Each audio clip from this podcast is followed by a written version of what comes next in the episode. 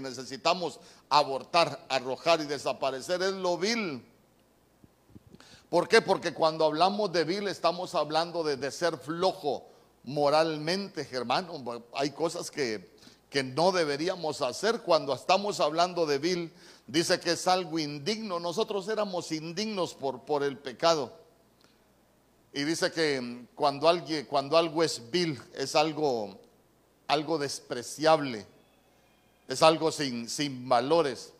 Entonces vea usted que, que, cuando nosotros venimos al Señor, entonces empieza a haber una, una sustitución, porque el Evangelio es de sustitución. Nosotros vamos dejando aquellas cosas de las cuales veníamos llenos y comenzamos a llenarnos de algo diferente. Entonces nosotros vamos dejando lo vil y vamos llenándonos de lo precioso. Cuando hablamos de lo precioso estamos hablando de algo que es valioso. Estamos hablando de algo que es estimado. Cuando hablamos de lo precioso estamos hablando de algo que, que, se va a volver agradable a los ojos de, del Señor.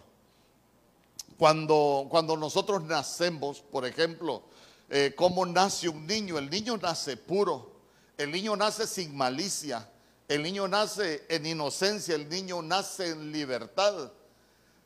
Pero yo no sé si usted, todos los que somos padres, lo hemos podido ver que cuando el niño empieza a crecer hay algo que se va despertando en ellos. Eh, empieza ya como, como, como algo interno a despertarse y de pronto usted se va a dar cuenta que el niño ya no le gusta estar desnudo en la casa. ¿Por qué? Porque ya siente pena. Y uno dice, ¿y quién le enseñó a tener pena? Entonces, igual sigue creciendo el niño, entonces ya si no estamos en los caminos del Señor, y lo más terrible es que a veces estando en el camino del Señor, nos comenzamos a llenar de corrupción, nos comenzamos a, a llenar de pecado. Entonces, claro, como nos vamos llenando de corrupción, como nos vamos llenando de pecado, entonces quiere decir que, que lo que más tenemos muchas veces es vileza.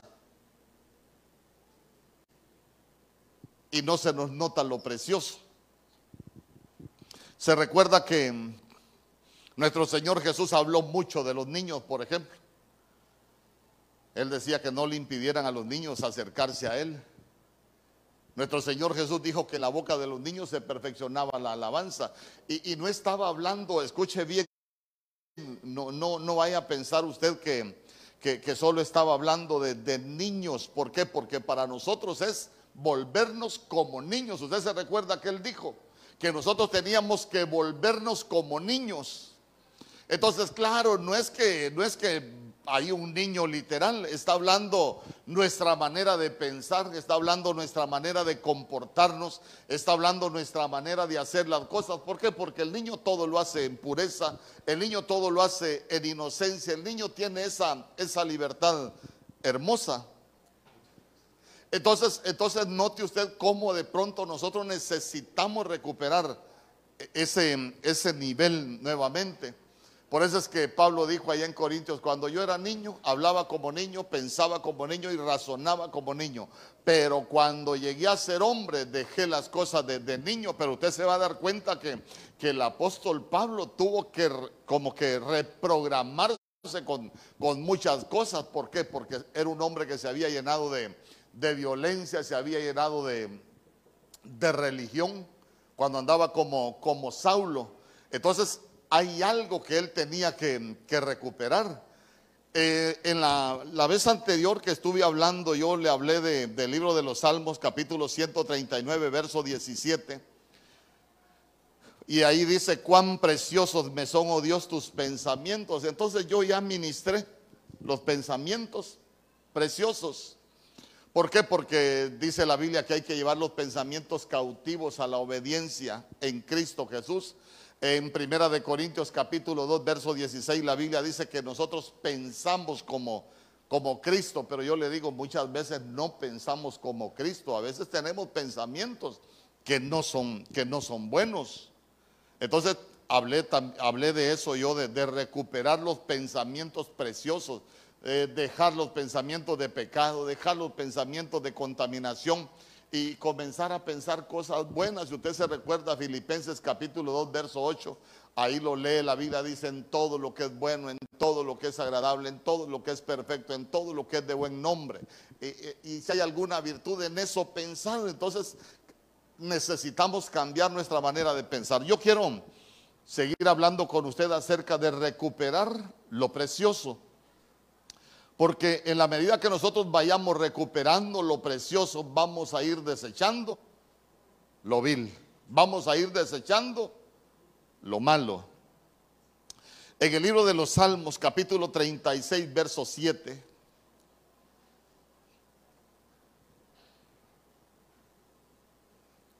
Libro de los Salmos, capítulo 36, verso 7. Quiero que lo busque.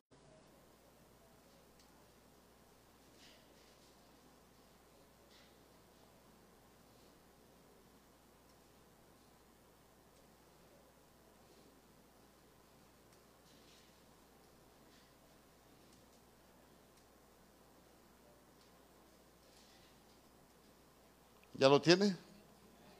Mire, yo le voy a leer la Biblia al día.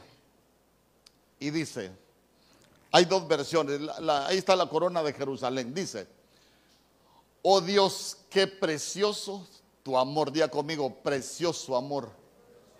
Por eso los hijos de Adán a la sombra de tus alas se cobijan. Mire usted qué bonito. Oh Dios, qué precioso tu amor. Día conmigo, precioso amor. Nosotros tenemos que, recuperar ese, precioso amor o, ese amor precioso como, usted lo quiera, llamar. ¿Por qué? Porque vea usted que cuando nosotros recuperamos ese amor precioso, nosotros vamos a hallar refugio a la sombra de, sus alas. Eh, allá refugio está hablando de, cobertura, está hablando de, protección, está hablando de, seguridad. Entonces, mire, cuando nosotros, o, cuando, cuando yo le voy a hablar, voy a, voy a, hablarle de lo que Dios me ha, me ha mostrado. Cuando nosotros recuperamos ese precioso amor, no es para vivir como nosotros queremos. Le voy a dar algo que está sucediendo en la iglesia en este tiempo. Pueblo de Dios vive en pecado y la gente dice, Diosito así me ama. ¿Los ha escuchado usted? La gente no quiere cambiar, así me ama Dios. Y yo no estoy diciendo que no lo ama. Sabe que la gente vive en pecado, no le pasa nada y la gente cree que, está disfrutando del amor de Dios porque está en pecado y no le pasa nada. Pero yo creo, no por lo que yo pienso, por lo que la Biblia dice, que para nosotros estar en pecado y que no nos pase nada, más bien es un problema para nosotros. ¿Por qué le digo que más bien es un problema para nosotros? Porque la Biblia dice que el Señor al que ama lo disciplina y a todo el que toma por hijo lo corrige. O sea que cuando Dios, cuando nosotros estamos eh, con ese amor precioso, nosotros cometemos un pecado, hay corrección, nosotros cometemos un pecado, hermano, hay disciplina. Pero la gente como no le pasa nada, dice, ah, es que Diosito así me ama. Y ya se dio cuenta que no es así. El pueblo de Dios vive practicando el pecado. Ojo, le repito, no es que no vamos a cometer errores, hermanos, y mientras estemos en este cuerpo de carne, vamos a, vamos a pecar de obra, vamos a pecar de omisión, vamos a pecar de pensamiento. Eh, de muchas maneras se, puede pecar si la Biblia dice, hermano, que, que nosotros batallamos contra la ley del pecado que está en nuestros miembros y esta tampoco es licencia para pecar. Nosotros necesitamos batallar y huir de muchas cosas. Pero ¿a dónde lo quiero llevar? Que hay gente que ha recuperado el amor del Señor, pero para justificar el pecado. Y eso no es así.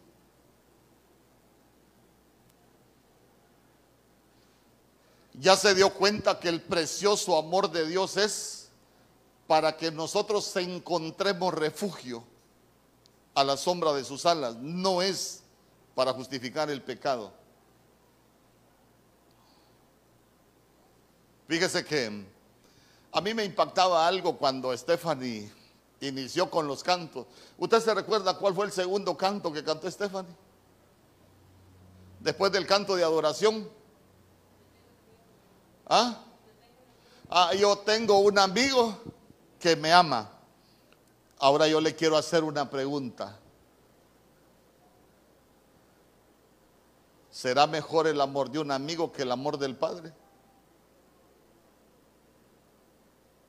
Le pregunto.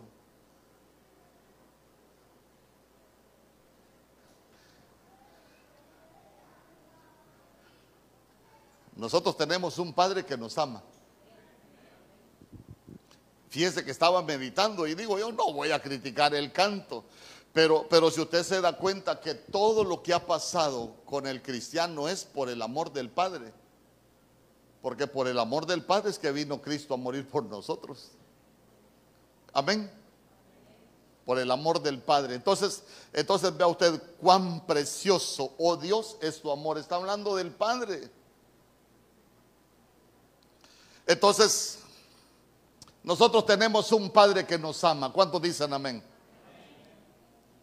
Usted tiene un Padre que lo ama. Yo tengo un Padre que, me ama. Todos nosotros tenemos un Padre que nos ama. ¿Y sabe qué? Nosotros podemos hallar refugio a la sombra de, sus alas. Entonces, cuando, cuando le, le quiero enseñar y quiero yo aprender juntamente con usted a recuperar eh, ese precioso amor, es que nosotros entendamos para qué nos sirve ese precioso amor, pero no es para justificarnos. No es para justificar cuando uno, uno comete un pecado, no, el precioso amor no es para eso. ¿Sabe que en Jeremías capítulo 31, verso 3, la Biblia dice, Jehová me ha aparecido desde hace mucho tiempo diciendo, con amor eterno te he amado. Diga conmigo, con amor eterno me ha amado. Por tanto te he prolongado mi misericordia. Verso 4. Otra vez he de edificarte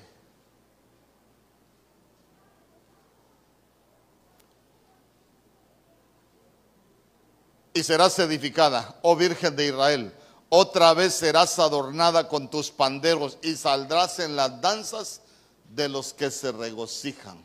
Bueno, estamos con Biblia cambiada y ahí se los mandé anoche el tema para que me pongan la versión que, estoy utilizando para que estemos leyendo lo mismo.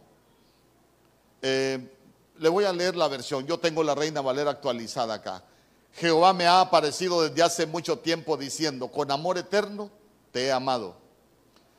Te he prolongado mi misericordia. Verso 4. Otra vez he de edificarte. ¿Por qué el Señor dice otra vez he de edificarte? ¿Por qué dice otra vez? Ah, porque nosotros, nosotros somos, somos con naturaleza caída. Por eso es que la Biblia dice, siete veces cae el justo y aún de la séptima se levantará. Y el Señor dice, otra vez he de edificarte. Le voy a poner un ejemplo, eso de otra vez he de edificarte.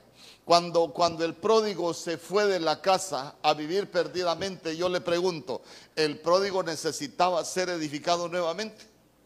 Ah, claro que sí. El pródigo tenía que remover muchas cosas Tenía que, mire, imagínese sus pensamientos, imagínese todo lo que fue a hacer allá, allá, cuando él se fue de la casa del Padre. Entonces, entonces, pero, pero note usted que, que eso es por el amor eterno. Y vea usted que el amor del Padre no es de un momento, el amor del Padre es eterno. Entonces quiere decir que el Padre nos conoció desde antes. Dice amén conmigo. y vamos a volver a ser edificados. Pero, pero mire qué bonito, dice que otra vez vamos a volver a, ser adornados. Hermano, porque, porque cuando nosotros vivimos de acuerdo a la vileza que hay, y, que la vileza que, nosotros deberíamos de, de, abortar, deberíamos de dejar, usted se va a dar cuenta que uno pierde los adornos, ojo, espiritualmente hablando. Uno pierde vestiduras. A ver, volvamos al pródigo, volvamos al pródigo. Cuando el pródigo vuelve a la casa del padre, ¿qué fue lo primero que el padre dijo que había que cambiarle, que había que ponerle? Traigan el mejor vestido. Había perdido el vestido. ¿Y después qué dijo? ¿Ah? El anillo. Traigan el anillo, pónganle anillo. El anillo es un adorno. A veces solo lo vemos como autoridad, pero el anillo también es un adorno. Adorna las manos. Usted se va a dar cuenta que en la mujer casada el, anillo es señal de pacto. Por eso mire qué hermosa, otra vez serás adornado, hermano, porque cuando uno se va a revolcar en el pecado, pierde los adornos, pierde los vestidos. Pero mire qué bonito y saldrás en las danzas de los que se regocijan. O sea que hay cosas que el Señor va a hacer con nosotros nuevamente. Pero ¿cuándo? ¿Cuándo? Cuando nosotros recuperamos ese precioso amor. Hermano, mire, si nosotros tuviésemos conciencia como pueblo de Dios de, de, lo que implica ese precioso amor, yo creo que nosotros nos guardaríamos para el Señor. En Deuteronomio capítulo 33, verso 12. Deuteronomio capítulo 33, verso 12. Mire lo que dice la, la Biblia. A Benjamín dijo, usted se recuerda que hace poco yo le enseñé que Benjamín es figura de la iglesia. ¿Por qué? Porque primero, primero llegó José a Egipto y después Benjamín y, José y todo lo que, lo que sucedió con Benjamín, hermano, nosotros nos damos cuenta que, él representa la, iglesia y ya lo, no, voy a detenerme mucho en eso. Pero, pero vea usted que cuando está hablando de Benjamín es una profecía sobre, sobre la iglesia. Y dijo, a Benjamín dijo, el amado de Jehová. ¿Quiénes somos los amados del Señor? nosotros. El amado de Jehová habitará confiado cerca de él. Lo cubrirá por un rato. Así dice la Biblia. Ah, lo cubrirá siempre. Y entre sus hombros morará. Ah, entonces, entonces vea usted que en este tiempo nosotros necesitamos recuperar ese precioso amor. ¿Por qué necesitamos recuperar ese precioso amor? Porque el amado de Jehová habitará confiado cerca de él. Ay, hermano, en este tiempo que estamos viviendo, nosotros necesitamos habitar cerca del Señor. Mire, estar lejos del Señor en este tiempo es complicado para muchos. Imagínese, solo, solo, solo lea ahí conmigo. El amado de Jehová habitará confiado cerca de él. Hermano, eh, cualquier cosa que se levante, pero nosotros vamos a estar confiados cuando estamos cerca del Señor. ¿Sabe qué? Nos vamos a sentir cubiertos. A ver, usted cuando ha tenido esos tiempos de, devoción así, pero, pero bonitos, que usted en su casa pasa con esa comunión hermosa, usted se da cuenta que hasta muchas cosas de las que suceden afuera se le olvidan a uno. Pero cuando estamos lejos del Señor, como cuando dice el apóstol Sergio, como cuando andamos por la calle de la desolación, por el bulevar de la soledad, hermano, por el callejón del olvido, hermano, por el pasaje de la desolación, uno se siente en la calle. Pero cuando uno se siente amado, ¿sabe qué? Cuando, cuando, cuando uno está en esa comunión con el Señor, uno, sabe que, que está confiado porque nosotros estamos cerca de Él. Y el Señor nos guarda, el Señor nos cuida, el Señor nos protege. ¿Sabe por qué la gente en este tiempo se está muriendo de derrame? ¿Por qué la gente en este tiempo tiene problemas de depresión, tiene problemas de tristeza? Porque están lejos del Señor. Y vea usted qué hermoso, porque, porque la Biblia dice que el Señor lo cubrirá siempre. Por eso le digo, nosotros necesitamos recuperar ese, ese precioso amor, hermano.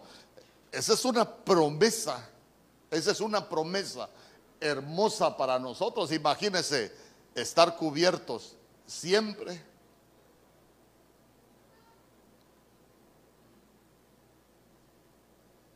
Viene un virus, ah, pero nosotros estamos cubiertos.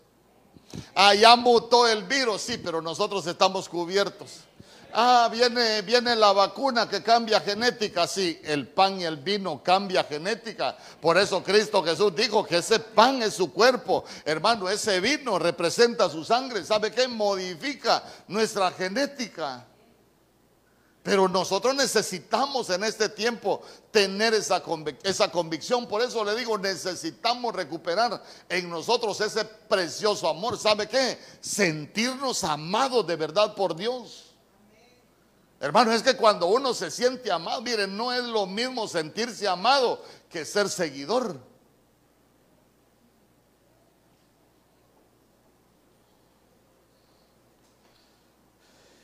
Y mire al final qué bonito dice, y entre sus hombros morará. Eh, póngase a pensar usted que nosotros moremos entre los hombros del Señor. Si estamos morando entre los hombros del Señor, ¿qué piensa usted? ¿Ah? ¿Qué piensa usted cuando la Biblia dice que, que nosotros moraremos entre sus hombros? ¿Ah? Imagínese que, que lo ande aquí lo lleva cargado. Lo lleva cargado.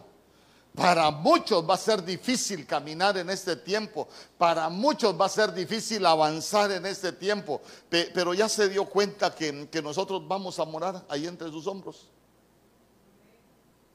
Por eso es que nosotros necesitamos recuperar la confianza en el Señor y necesitamos recuperar ese precioso amor. ¿Sabe qué? Sentir que no somos cualquier cosa, sentir que somos amados. Y hermanos, el sentirnos amados va a provocar que nosotros recuperemos esa confianza para seguir.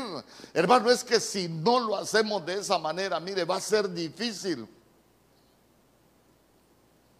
Yo le digo, los tiempos no son fáciles de ninguna manera. Los tiempos no son fáciles. Y usted se va a dar cuenta que ahí le dicen, ay, ya se dio cuenta que dicen que la otra semana van a cerrar. Y ya se dio cuenta que dicen que en el hospital. Y ya se dio cuenta, y ya se dio cuenta, y ya se dio cuenta. Y de pronto nos llenamos de tantas malas noticias que ya nosotros también nos estacionamos.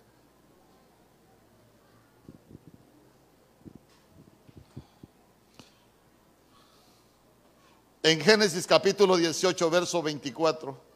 Perdón, libro de los Salmos capítulo 127, verso 2. Vamos a leer primero.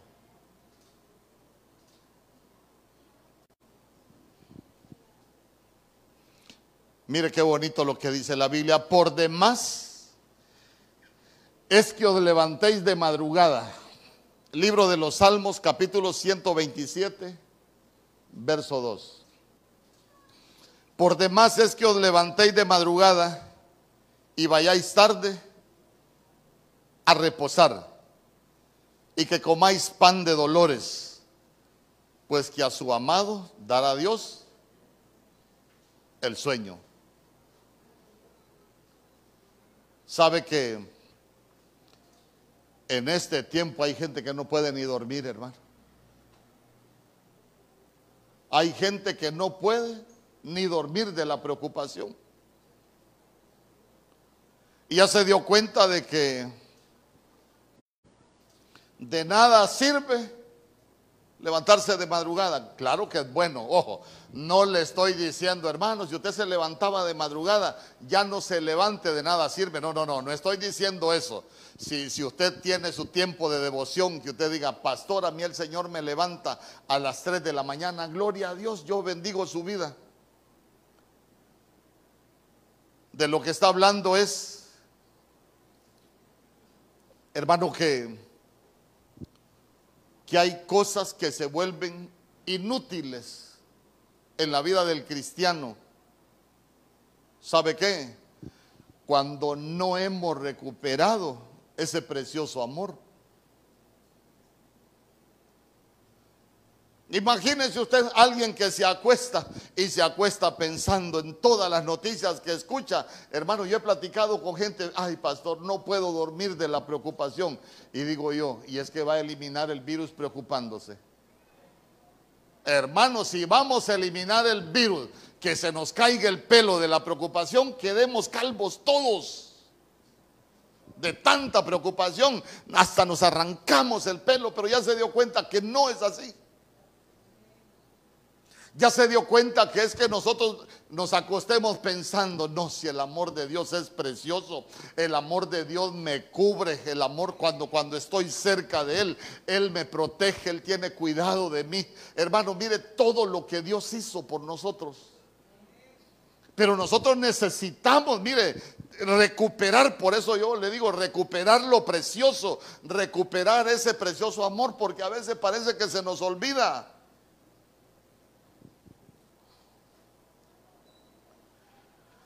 Hay mucha gente que está comiendo pan de dolores. ¿Qué es comer pan de dolores? ¿Ah? ¿Qué es comer pan de dolores? La gente está sufriendo, se está alimentando de dolor, la gente se está alimentando de miedo la gente se está alimentando de incertidumbre. Hermano, pero mire, si Dios hasta aquí nos ha guardado a usted y a mí, somos un remanente, guárdese eso en su corazón, somos un remanente. Y si Dios nos tiene aquí, bien, si Dios nos tiene con vida, ¿sabe por qué? Es porque Dios tiene un propósito. Y nosotros no nos vamos a ir de esta tierra sin que cumplamos el propósito para el cual Dios nos escogió. Hermano, cuando Dios dice, este ya no es digno de estar en la tierra, ¿quién es el mejor defensa en el mundo ahorita? El mejor jugador, un defensa, alguien que le guste el fútbol. Vaya, Sergio Ramos. Cuando Dios dice, este ya no es digno de estar en la tierra, ni Sergio Ramos lo para. Y qué jovencito estaba y se murió, ya no era digno de estar en la tierra. ¿Y por qué estamos aquí? Porque todavía tenemos un propósito. Sabe que, sabe que David para mí es una escuela. ¿Por qué? Porque cuando David venían los enemigos, cuando venía el temor a su vida, cuando estaba siendo amenazado, ¿sabe cómo se ministraba David? El Señor cumplirá su propósito en mi vida. El Señor cumplirá su propósito en mi vida. ¿Sabe que estaba diciendo él? Los enemigos no me van a matar el día que ellos quieran. a, mí, a mí la enfermedad no me va a matar el día que la enfermedad quiera. Nosotros nos vamos a ir de esta tierra el día que el Señor diga que nos vamos. Dice amén conmigo. Hermano, pero mire, hay gente que está comiendo pan de dolores. Pues que a su amado dará Dios el sueño. ¿Usted está durmiendo bien? A gloria a Dios. Cuando, cuando nosotros vemos ese precioso amor, Génesis capítulo 18, verso 24.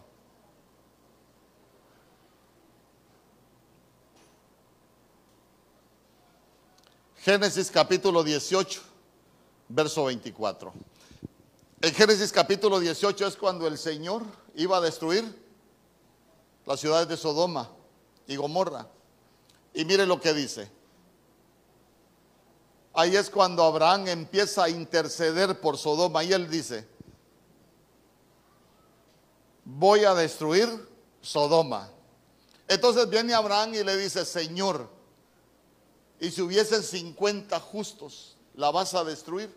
¿Se recuerda? Y mire lo que dice el verso 24. Quizás haya 50 justos dentro de la ciudad.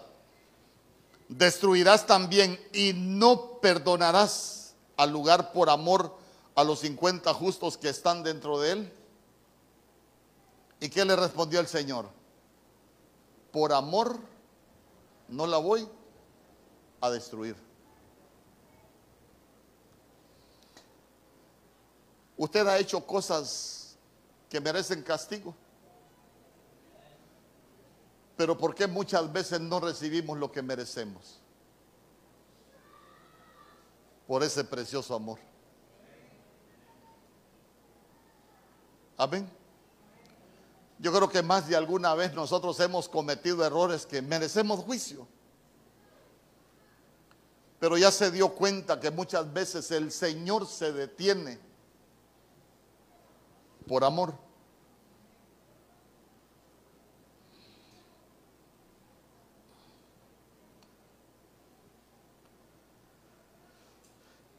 Cuando Abraham estaba intercediendo, usted ya se dio cuenta que Abraham no dijo, Señor, revisa el libro de las memorias. Abraham no dijo, Señor, revisa todo lo que hemos hecho para ti, para que tú, como tú eres galardonador, eh, ¿A qué apeló Abraham cuando estaba intercediendo por Sodoma? A su amor. Entonces, entonces, mire, hasta tenemos que aprender nosotros cuando estamos intercediendo. Es que a veces, ay Señor, revisa el libro de las memorias. Mira cómo te he servido. porque mejor no le decimos, eh, Señor, y por amor no será que me puedes ayudar? Porque me amaste, tu amor es eterno y siempre me has amado, ¿no será que puedes hacer algo por mí? Porque por amor Dios hizo muchas cosas por usted y por mí. Usted se recuerda de Nínive, por ejemplo. El Señor estaba enojado con Nínive. ¿Por qué? Porque dice que Nínive era un pueblo que se había llenado de tanto pecado que no sabía discernir entre su izquierda de su derecha. Ah, anda a decirme a Nínive que dentro de 40 días será destruida. Al terminar, al final Jonás termina enojado con el Señor. Ah, si yo hubiera sabido que no les ibas a hacer nada, mejor no les hubiera predicado. Estoy parafraseando. ¿Y por qué terminó enojado Jonás? Porque el Señor no la destruyó. ¿Y por qué no la destruyó? Por amor. porque él había dicho que la iba a destruir, pero por amor no la destruyó.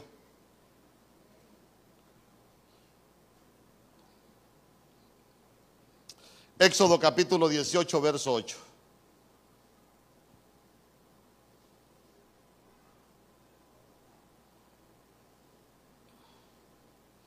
Y Moisés contó a su suegro todas las cosas que Jehová había hecho a Faraón y a los egipcios por amor de Israel y todo el trabajo que habían pasado en el camino y cómo los había librado Jehová.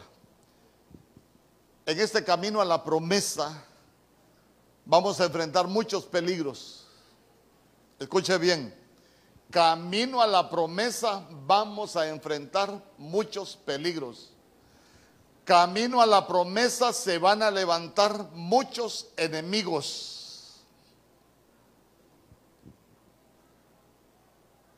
Pero hay alguien que nos va a librar por amor.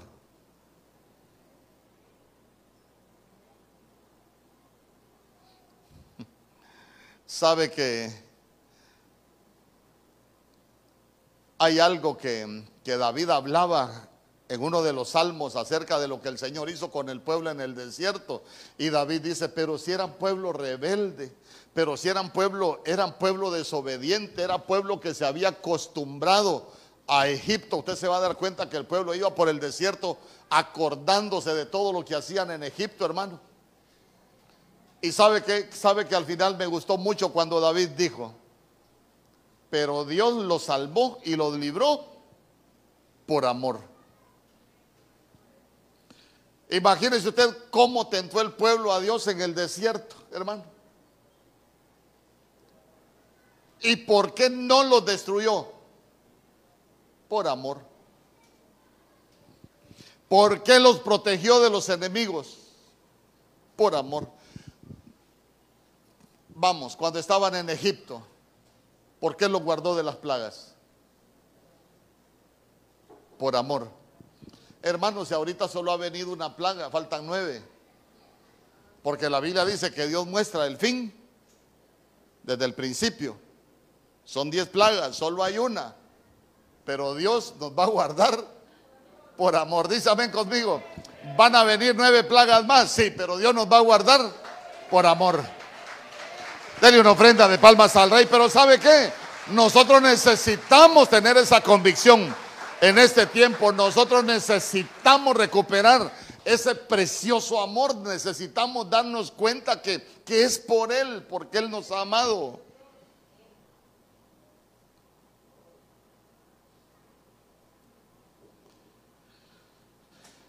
En Isaías capítulo 43, verso 25, mire lo que dice la Biblia. Voy a ir un poco rápido para que para ministrar la mesa del Señor. Dice: Yo soy el que borro tus rebeliones. Pero ya se dio cuenta que no es por nosotros, ¿por quién es? Por amor de mí mismo. Y no me acordaré de tus pecados. Fíjese que a veces hay cosas que uno no, no comparte con muchos porque hay gente que, que cometió errores, hermano, pero hace tiempo y las cosas que hizo no fueron buenas. Pero la gente ahí anda cargando el pecado. No, pero es que Dios y este pecado que yo hice, a saber si el Señor, y a saber si el Señor, eh, pero ya se dio cuenta que el Señor dice que borra, borra las rebeliones, pero no es ni por nosotros, sino que por Él mismo. Y sabe que es lo más tremendo. A veces el pueblo de Dios se pasa acordando de los pecados, se pasa martirizando por los errores que cometió. Y ya se dio cuenta que el Señor ya no se acuerda de los pecados. Tenemos un Dios que todo lo sabe, pero tenemos un Dios que padece de amnesia voluntaria. ¿Sabe qué es padecer de amnesia voluntaria? Que nosotros pecamos, pedimos perdón. El Señor, oiga bien, no dice que nos perdona, dice que borra. Día conmigo, borra. Es que sabe cómo es esto. En el cielo hay un registro de todo lo que nosotros hacemos. Vamos a ver, fulano de tal hizo tal cosa tal día. En el noticiero del cielo, allá llevan, allá llevan registro. ¿Acaso no se recuerda usted cuando subieron a, a Aarón allá al monte? Ah, ¿te acordás cómo no me santificaste? Ah, ¿te acordás cómo hiciste el becerro? Ah, ¿te acordás cómo murmuraste? Quítenle los vestidos, porque usted se va a morir aquí. Porque como nunca se arrepintió.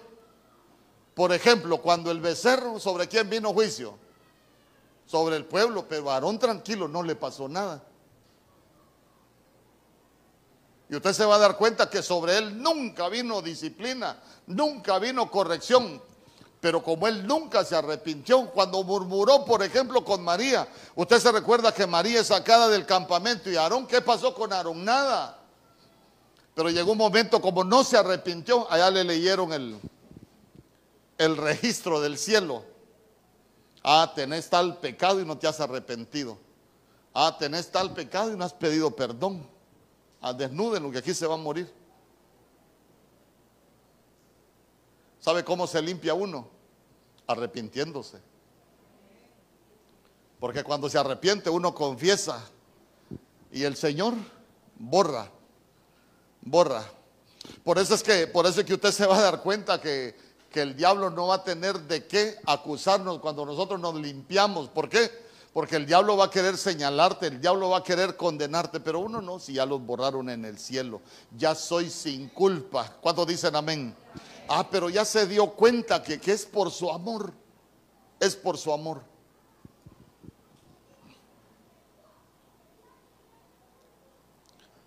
Yo creo que algunos tendríamos un listado, hermano, enorme. Juan capítulo 3, verso 16. Mire, ya vamos entrando. La Biblia dice que todo el Antiguo Testamento apunta al Mesías.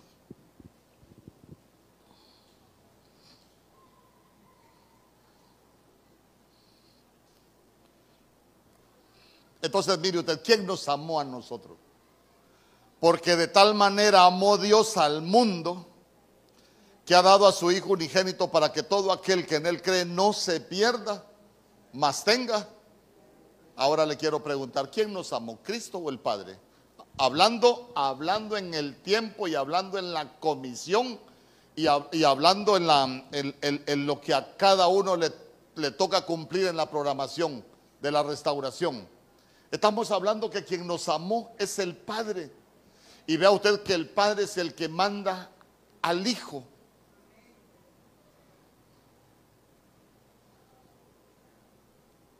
Ahora ya se dio cuenta aquellos que dicen que el Antiguo Testamento no, no tiene que utilizarse todo lo que es del Padre.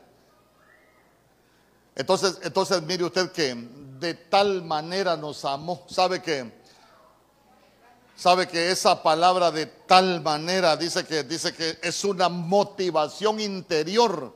Hermano, cuando, cuando uno tiene una motivación interior para, para hacer las cosas, eh, ¿sabe qué? Dice que es hasta una preparación mental.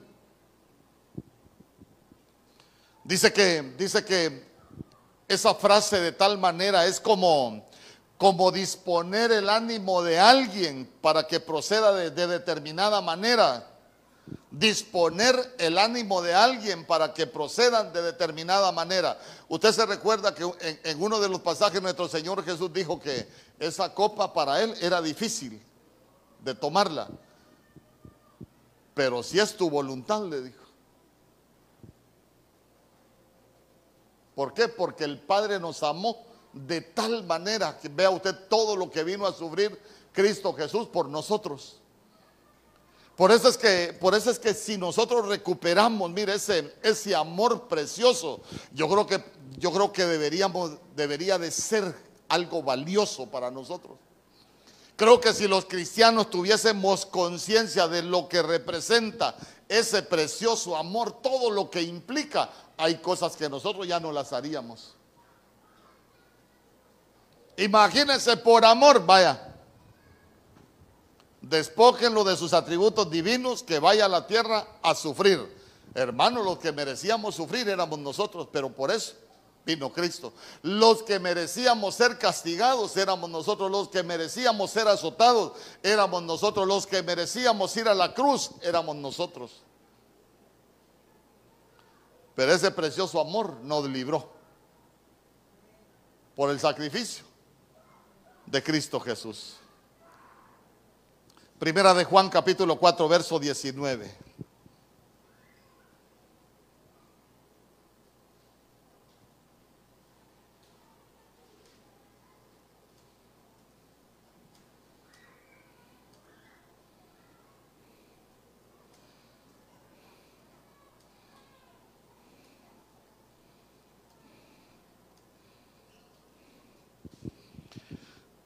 Nosotros amamos a Dios. ¿Usted ama a Dios?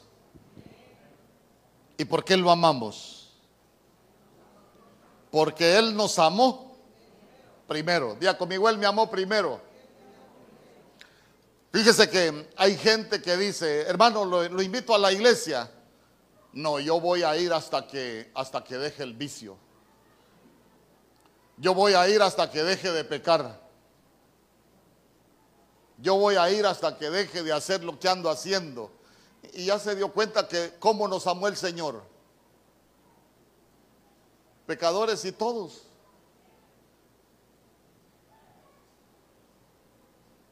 Claro que nos amó siendo pecadores. Pero cuando venimos al Señor somos nuevas criaturas. Dice amén conmigo. Sí, no, no es que vamos a seguir en lo mismo, no es que éramos pecadores mundanos y, y nos vamos a convertir al Señor y vamos a seguir siendo pecadores, nada más que ahora somos pecadores cristianos. Pero ya se dio cuenta que Él nos amó primero. Hermanos, si es que el Señor no nos no metió su mano para, para sacarnos de un trono. El Señor dice que metió su mano en el estercolero. ¿Sabe qué? El Señor metió su mano en la inmundicia. De ahí nos rescató. ¿Y por qué nos rescató de ahí? Por amor. ¿Y por qué necesitamos nosotros recuperar ese precioso amor?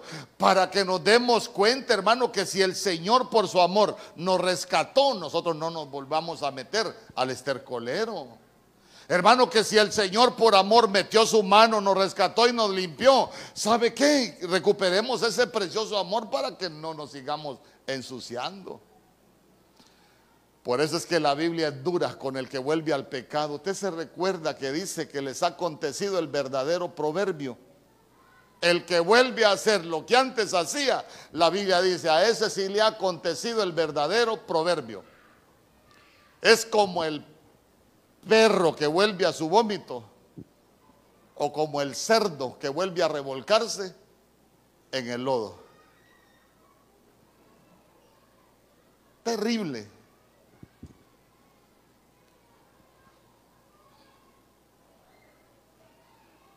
Hay gente que dice, yo voy a ir a, la iglesia hasta que ya deje de pecar. Ay, hermano, si cuesta dejar de pecar para muchos estando en la iglesia. Imagínense estando afuera.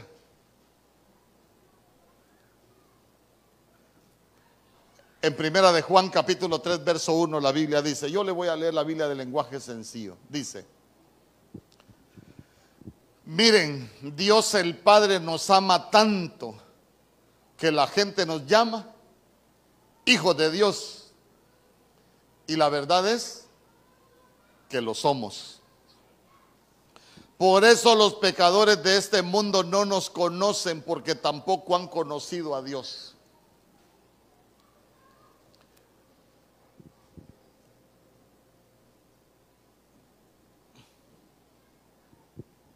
Primera de Juan 3.1. ¿Escuchó lo que dije? Miren, Dios el Padre nos ama tanto que la gente nos llama hijos de Dios.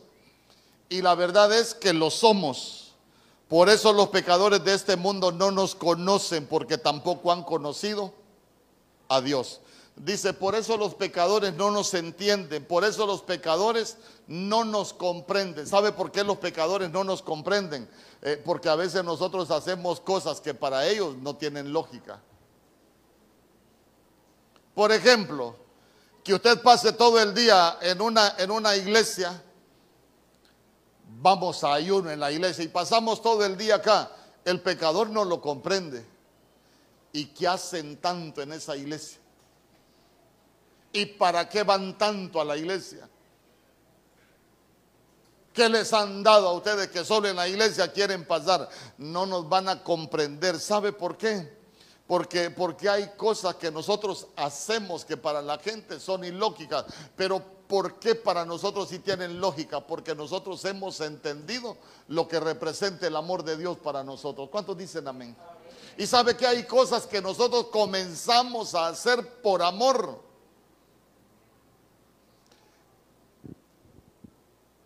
Que los pecadores no las van a entender. Imagínense, alguien le puede decir, ah, yo para ir a la iglesia a las 8 de la mañana, no, hombre, hay que levantarse a las seis y media, hay que desayunar, hay que hacer, un... no, yo mejor me quedo acostado, sí, de eso no lo van a entender. Pero nosotros sí lo entendemos. ¿Cuántos dicen amén? Ya con este cierro. Primera de Juan capítulo 4, verso 10. En esto consiste el amor Mire qué bonito. En esto consiste el amor. No en que nosotros hayamos amado a Dios, sino en que Él nos amó a nosotros. Pero mire el amor. Y envió a su Hijo en propiciación por nuestros pecados. Eso significa el amor. ¿Sabe qué? Eso es recuperar el amor precioso. Entender que, que ya pagaron por nuestros pecados. Entender que no es porque nosotros hayamos amado al Señor, que no es por lo que nosotros hacemos, sino que porque Él nos amó a nosotros. Y vea usted que nos amó y por esa causa es que mandó a su Hijo a pagar por nuestros pecados, a pagar una deuda que Él no tenía que pagar. Eso significa el amor vino a pagar el precio de nuestra libertad. ¿Sabe qué? Si Él ya nos libertó del pecado, no nos volvamos esclavos del pecado. Si el Señor ya nos limpió, hermano, mantengámonos limpios. Si el Señor ya nos rescató, ¿sabe que Ya no volvamos a caer en lo mismo. Yo quiero que cierren sus ojos.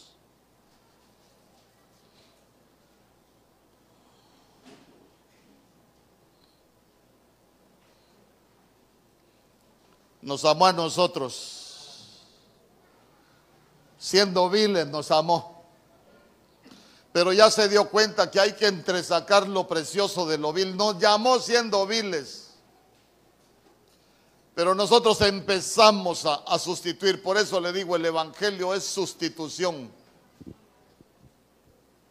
Empezamos a, a despojarnos de las vilezas y empezamos a llenarnos de lo precioso, a recuperar lo precioso. En el nombre poderoso de Jesús. En el nombre poderoso de Jesús. Hay los que nos van a ayudar con los elementos, por si lo puede comenzar a repartir. Nosotros como pueblo de Dios en estos tiempos, vea usted que necesitamos recuperar ese precioso amor. Darnos cuenta que el amado va a vivir confiado. Necesitamos darnos cuenta que vamos a vivir confiados cerca de Él. Y que el Señor nos cubrirá siempre por eso es que la Biblia dice que Él nunca nos ha dejado ni nos ha desamparado.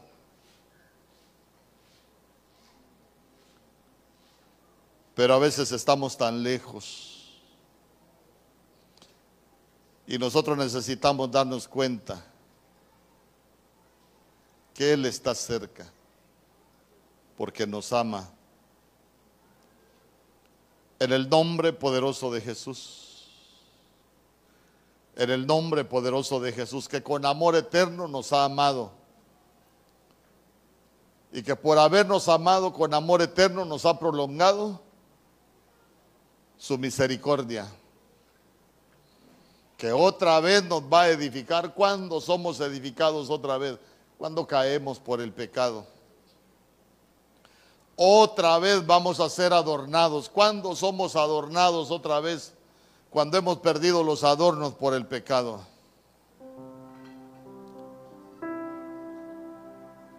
En el nombre poderoso de Jesús. Es un tiempo donde de nada nos va a servir comer pan de dolores. No nos va a servir de nada comer pan de dolores. ¿Sabe qué? Angustiarnos, afligirnos, llenarnos de miedo de nada nos va a servir.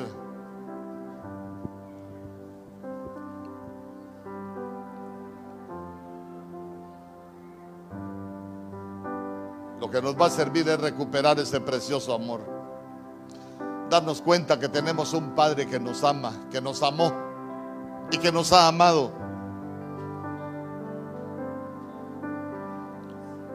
Que perdona por amor.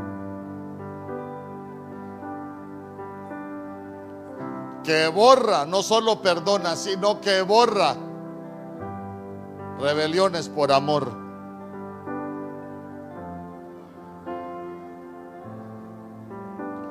Que mandó a su Hijo a morir por nosotros por amor.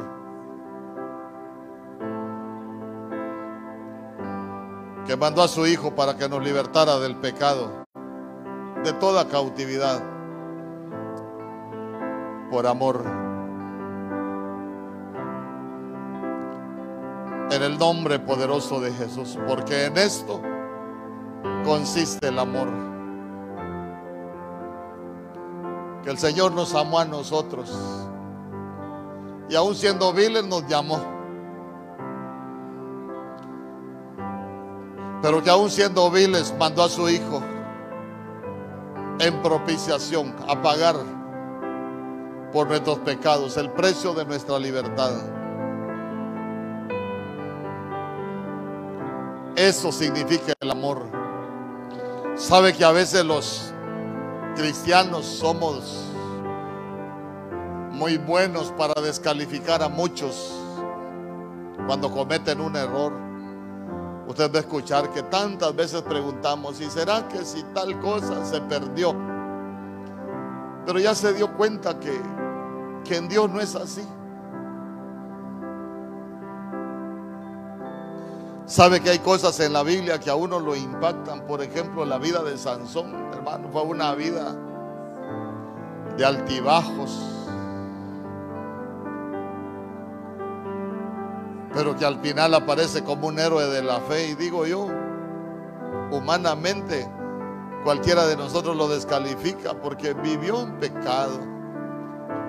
De payaso servía, se reían de él. Es como cuando el cristiano anda pecando que que la gente se ríe de ellos. Mira, y es cristiano, y mira cómo anda, mira lo que anda haciendo.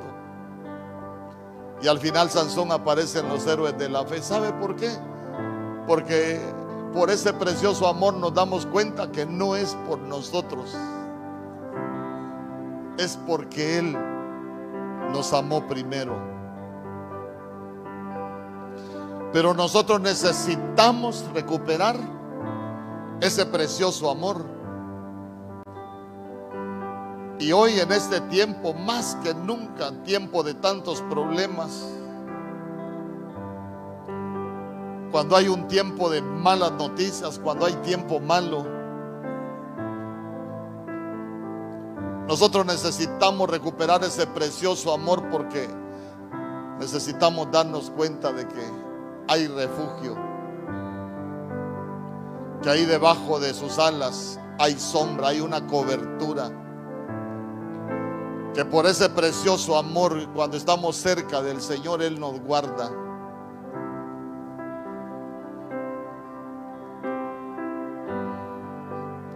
Ahí debajo de sus alas.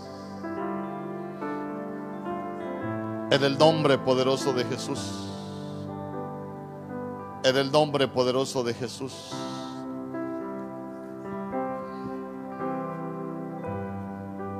En el nombre poderoso de Jesús.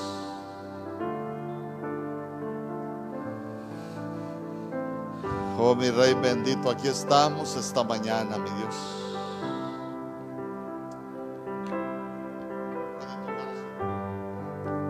Puede tomar su copa de vino.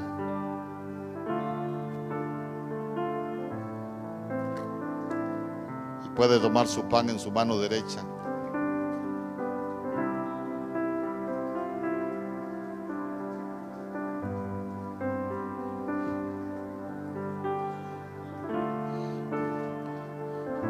Sabe que en medio de tanta incertidumbre,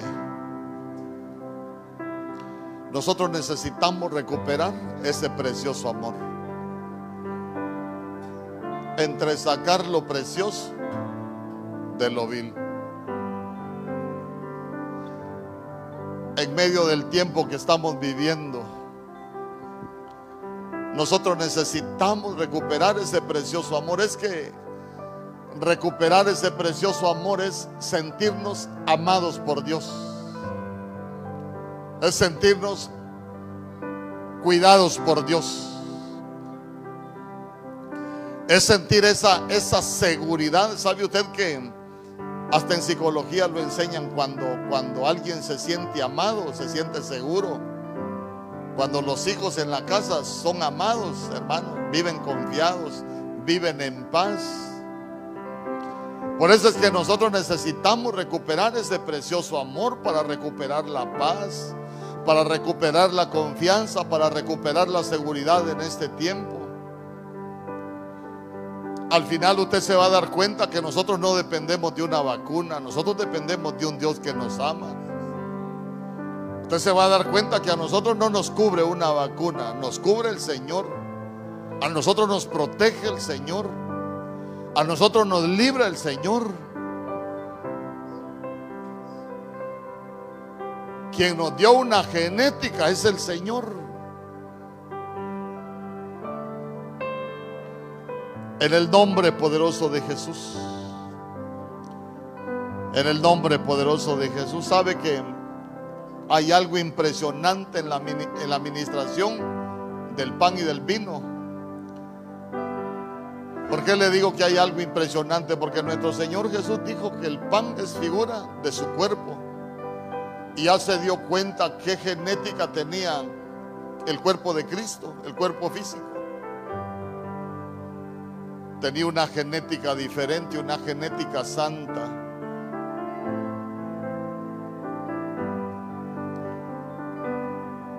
Y creo que hasta ministrar en este tiempo la mesa del Señor, necesitamos nosotros decirle, Señor, que que al comer de este pan que representa tu cuerpo, sea cambiada mi genética. Una genética diferente.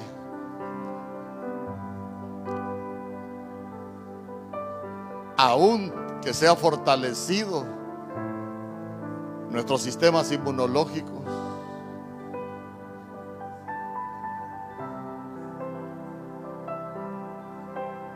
que seamos resistentes. Porque este pan traslada genética, una genética diferente. No como la genética del mundo. Una genética del cielo. En el nombre poderoso de Jesús. En el nombre poderoso de Jesús que al comer de este pan nosotros nos hagamos uno con Él. que el Señor pueda provocar algo en cada uno de nosotros, algo diferente en cada uno de nosotros, con el pensamiento puesto en que todo fue por amor, que ese sacrificio fue por amor, que el precio de nuestra libertad fue por amor, que el Señor nos cubre, nos protege por amor que el Señor nos guarda por amor. Que el Señor tiene cuidado de nosotros por amor. Que por amor Dios dará descanso a tu vida. Que todos aquellos que han estado comiendo pan de dolores, angustiados, afligidos, preocupados, tristes, se puedan dar cuenta que hay algo más poderoso para nosotros y es el amor con que el Padre nos ha amado. Presente el pan al cielo y dígale, Señor, yo te doy gracias por ese sacrificio de tu Hijo amado Cristo Jesús en esa cruz. Hoy hemos venido a recuperar ese precioso amor. En el nombre poderoso de Jesús puede comer del pan.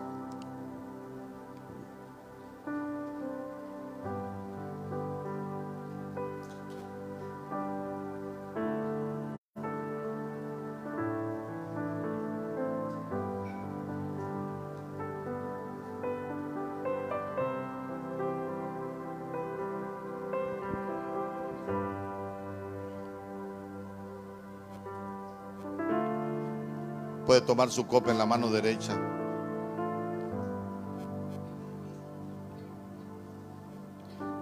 Esta copa representa su sangre. Sangre que limpia. Que nos pueda limpiar de todo lo vil que hay todavía en nosotros. Que nos pueda limpiar aún de todo receptor de pecado. Porque su sangre fue el precio pagado por nuestra libertad. En la sangre está la vida. Y hoy por medio de esta sangre venimos ministrando vida. Vida. Por eso Él dijo, yo he venido para que tenga vida. Ministramos vida sobre nosotros, ministramos vida sobre nuestras casas. Ministramos vida sobre nuestras familias. Abra sus labios y diga, nosotros ministramos vida. No venimos ministrando muerte, porque nosotros tenemos un Dios que es dador de vida. Si alguien está enfermo, que reciba una ministración de vida una administración de vida. Puede beber de la copa.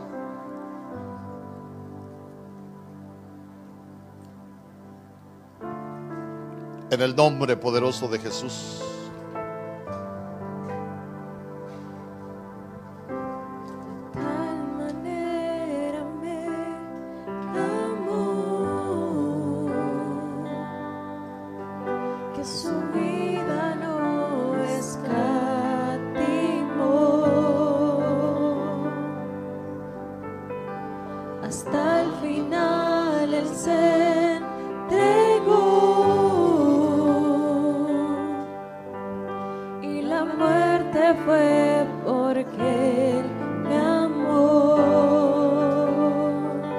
De pie.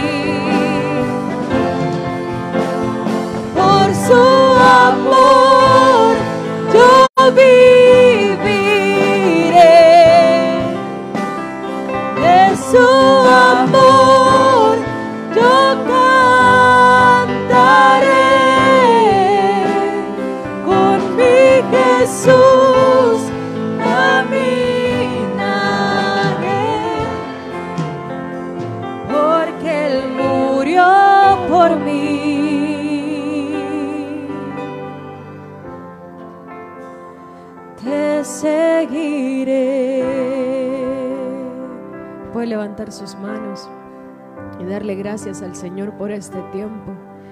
Gracias Señor por esta palabra que tú has traído a nosotros. Sabemos que todo es por amor, que nosotros no lo merecíamos, que nosotros muchas veces hemos sido indignos delante de ti. Pero es ese amor tan grande, ese amor eterno el que nos sostiene. Es tu amor, Señor Jesús, por el que podemos estar hoy en este lugar, adorándote, sirviéndote a ti, exaltando tu nombre. Te pedimos que tú guardes cada una de nuestras vidas, la vida de cada familia aquí representada. Que seamos, Señor Jesús, guardados en el hueco de tu mano poderosa. Que tú nos guardes en salud, que nos guardes con bien, que nos guardes en paz. Que nuestras familias puedan ser familias diferentes. En el nombre poderoso de Jesús, que nuestras familias puedan ser familias ejemplo de lo bueno y de lo maravilloso que tú puedes hacer con tu pueblo. Te pedimos que guardes la vida de cada uno de nosotros, que guardes nuestra entrada y nuestra salida. Haznos invisibles ante todo hombre de violencia. Que seas tú guardando nuestras familias de todo devorador, de toda enfermedad, de todo aquello que se quiera levantar en contra de nosotros. En el nombre poderoso de Jesús. Mira, Señor Jesús, si hay algún hermano que ha estado en enfermedad, que esta santa cena que se ha tomado el día de hoy pueda traer sanidad a tu pueblo, que pueda traer libertad a cada uno de nosotros. En el nombre poderoso de Jesús, te damos gracias, mi Señor.